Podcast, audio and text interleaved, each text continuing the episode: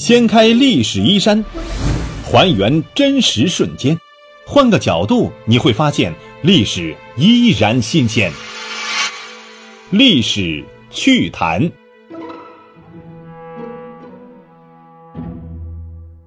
亲爱的朋友们，大家好，欢迎收听历史趣谈，我是龙墨。本节目由喜马拉雅 FM 独家出品。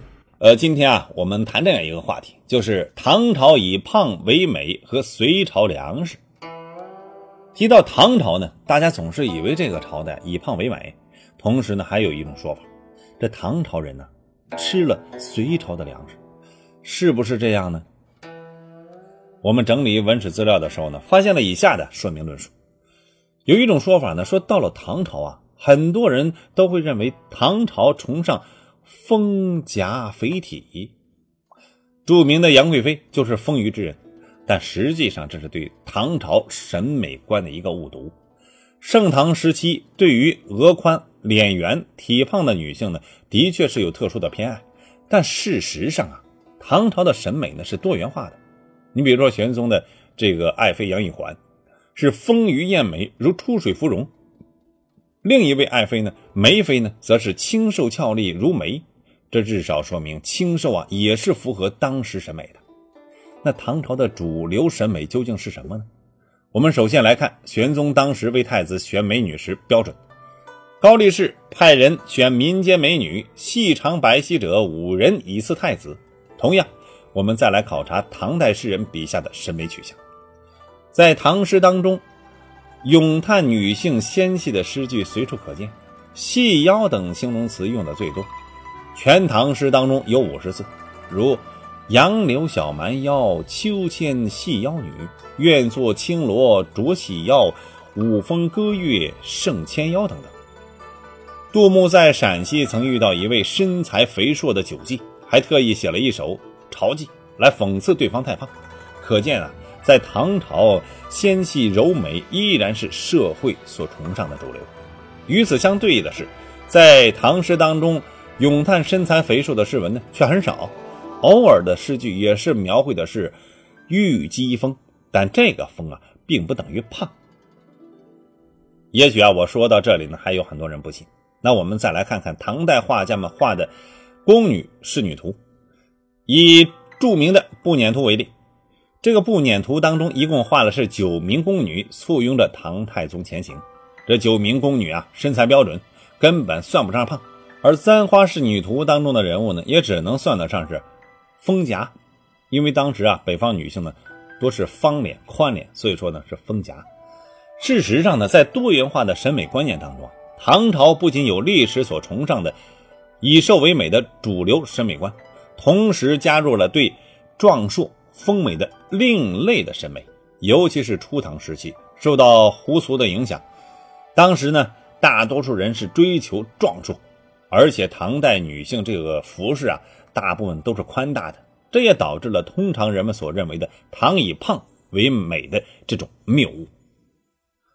张密在《庄楼记》当中就说：“妇人作裙用布一匹，以至于唐文宗那个时期呢，不得不规定。”衣袖一律不得超过一尺三寸。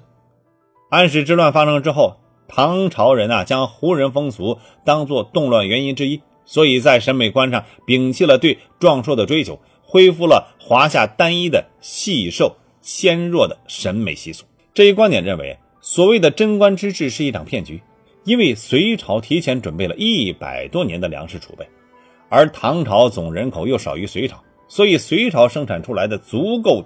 全天下食用数十年之久的粮食，就构成了李世民贞观之治的经济基础。那这个事实果真如此吗？我们啊，先来比较一下隋唐两朝的人口峰值数。据通典记载，隋大业五年是隋朝的人口高峰，上面是这样写的：说炀帝大业五年，户八百九十万七千五百三十六，口四千六百一万九千九百五十六。此隋之极盛也，即八百九十万户啊，四千六百万人。唐朝的人口峰值啊，出现在天宝十三年。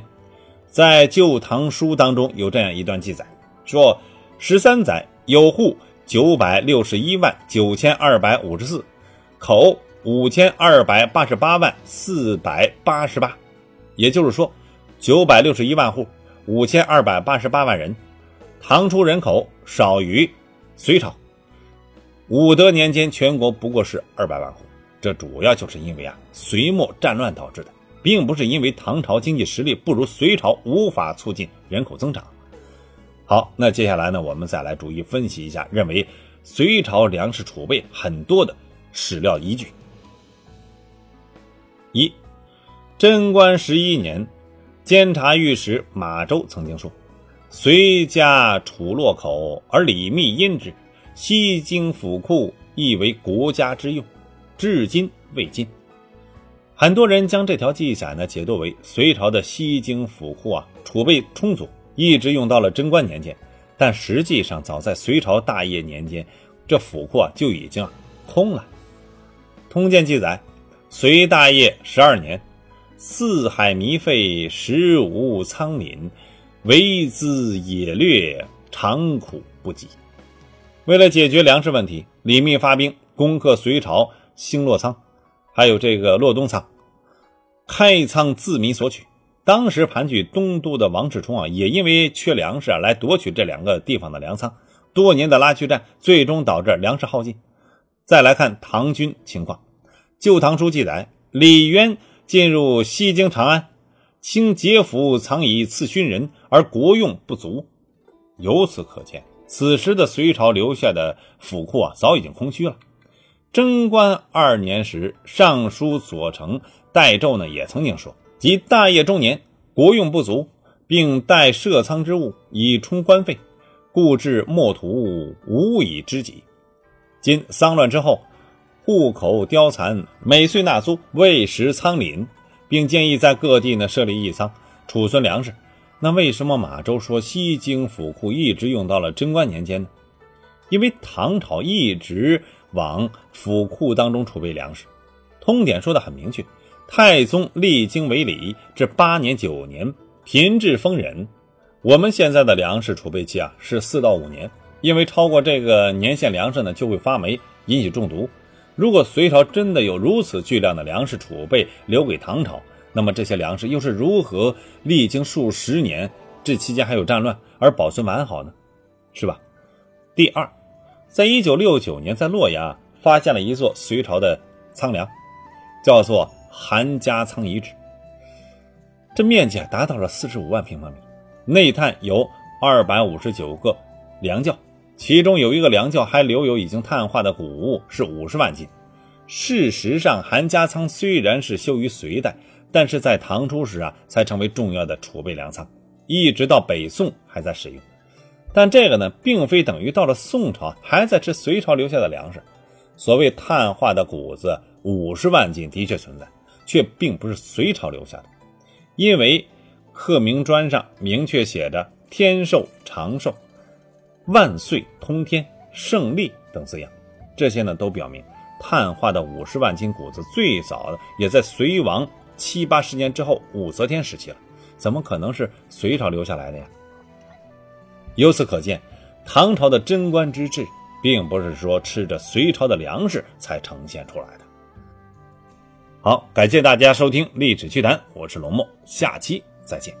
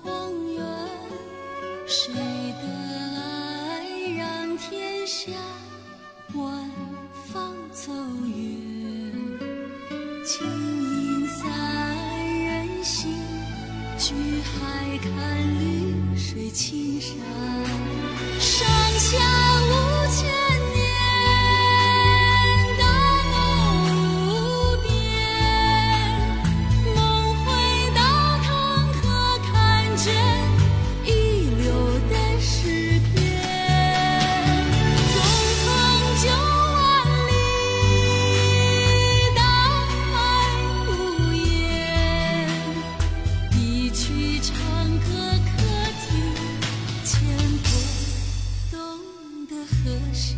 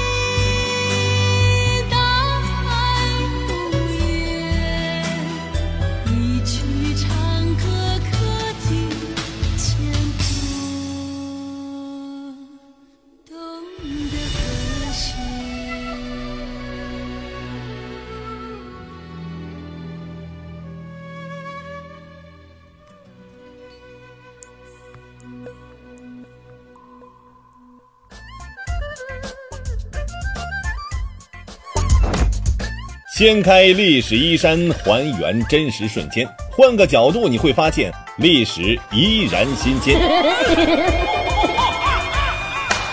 历史趣谈，主播龙墨，编辑老马，后期混音，雨林狼，感谢您的关注收听，咱们下期再见。